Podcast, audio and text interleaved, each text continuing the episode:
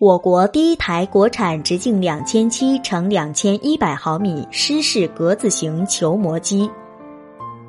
一九五三年十二月，我国第一台国产直径两千七乘两千一百毫米湿式格子型球磨机在沈阳重型机械厂试制成功。湿式格子型球磨机是物料被破碎之后再进行粉碎的关键设备。由给料部、出料部、回转部、传动部等主要部分组成，广泛应用于水泥、硅酸盐制品、新型建筑材料以及玻璃、陶瓷等生产行业。湿式格子球磨机的构造，除排矿端安装有排矿格子板外，其他都和溢流球磨机相似。在排矿端的带有中空。轴颈的端盖内装有轴承内套和排框格子，排框格子由中心衬板、格子衬板和衬板等组成。在端盖的内壁上铸有八根放射状的金条，将盖端分成八个扇形室，在每个扇形室内安装簸箕形衬板，并用螺钉固定在端盖上。然后将格子板安装在由簸箕衬板所形成的每个扇形室上。格子衬板有两种结构形式，一种是由两块合成一组，由铁压紧，铁则用螺钉穿过金条固紧在端盖上，中心部分用中心衬板止住脱口，以免它们倾斜和脱落。另一种是把两块合成一块。直接用螺钉固定，中心衬板是星形的，它由两块组成，用螺钉固定在金条上。格子衬板上的孔是倾斜排列的，孔的宽度向排矿端逐渐扩大，可以阻止矿浆倒流和粗粒堵塞。矿浆在排矿端下部通过格子衬板上的孔隙流入扇形室。然后随筒体转到上部，并沿孔道排出。中空轴颈内镶有耐磨内套，且一端制成喇叭形叶片，以便于引导矿浆顺叶片流出磨机。由于这种磨矿机矿浆是通过格子板排矿装置排出，因此称为格子型球磨机。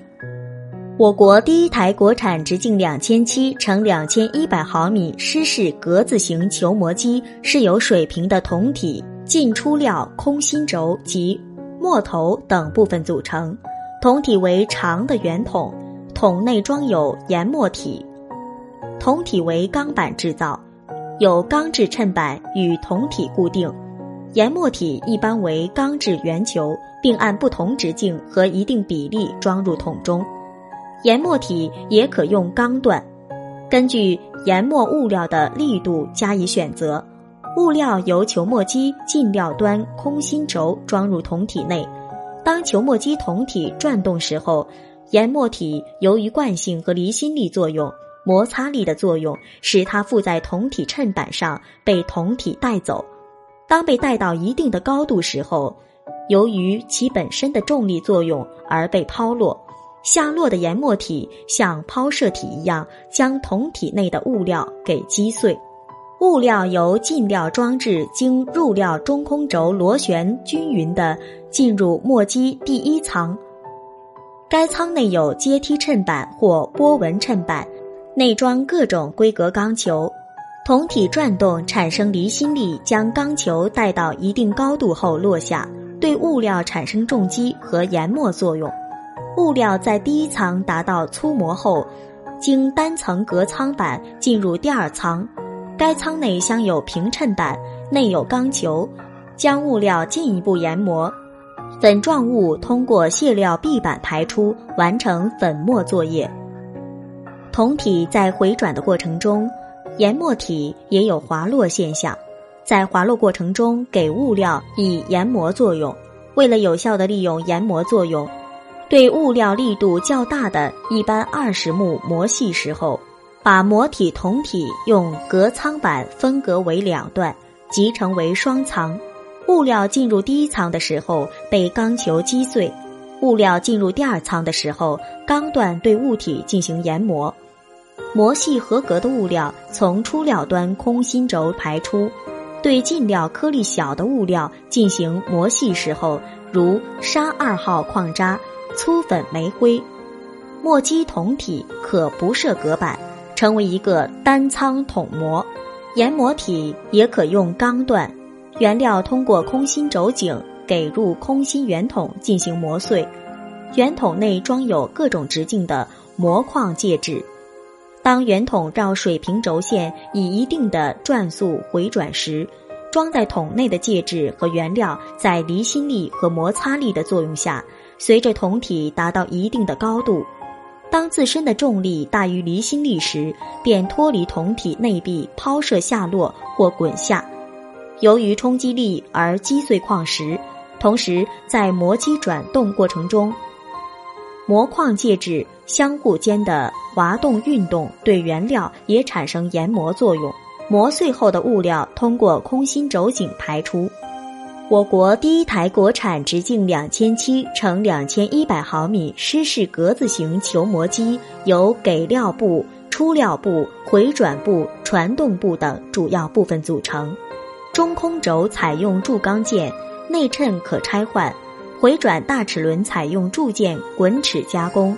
筒体内镶有耐磨衬板，具有良好的耐磨性。本机运转平稳，工作可靠。球磨机主机包括筒体，筒体内镶有用耐磨材料制成的衬，有承载筒体并维系其旋转的轴承，还要有驱动部分，如电动机和传动齿轮、皮带轮、三角带等。关于叫叶片的零件，一般不是主要部件，在进料端的部件进料口内有内螺旋，可称其内螺旋叶片；在出料端的部件出料口内有内螺旋，也可称其内螺旋叶片。另外，在出料端的辅助设备中，如果用螺旋运输机，在该设备里会有叫螺旋叶片的零件。但是严格的说，它已经不算球磨机的零件了。根据物料及排矿方式，可选择干式球磨机和湿式格子型球磨机、节能球磨机，采用自动调心双裂向心球面滚子轴承，运转阻力小，节能效果显著。筒体部分在原有筒体出料端增加了一段圆锥筒体。既增加了磨机的有效容积，又使桶内介质分配更加合理。我国第一台国产直径两千七乘两千一百毫米湿式格子型球磨机的成功研制，当时是非常鼓舞人心的，也是非常著名的，全国都为之骄傲。本节目由文化和旅游部全国公共文化发展中心与国家图书馆联合推荐。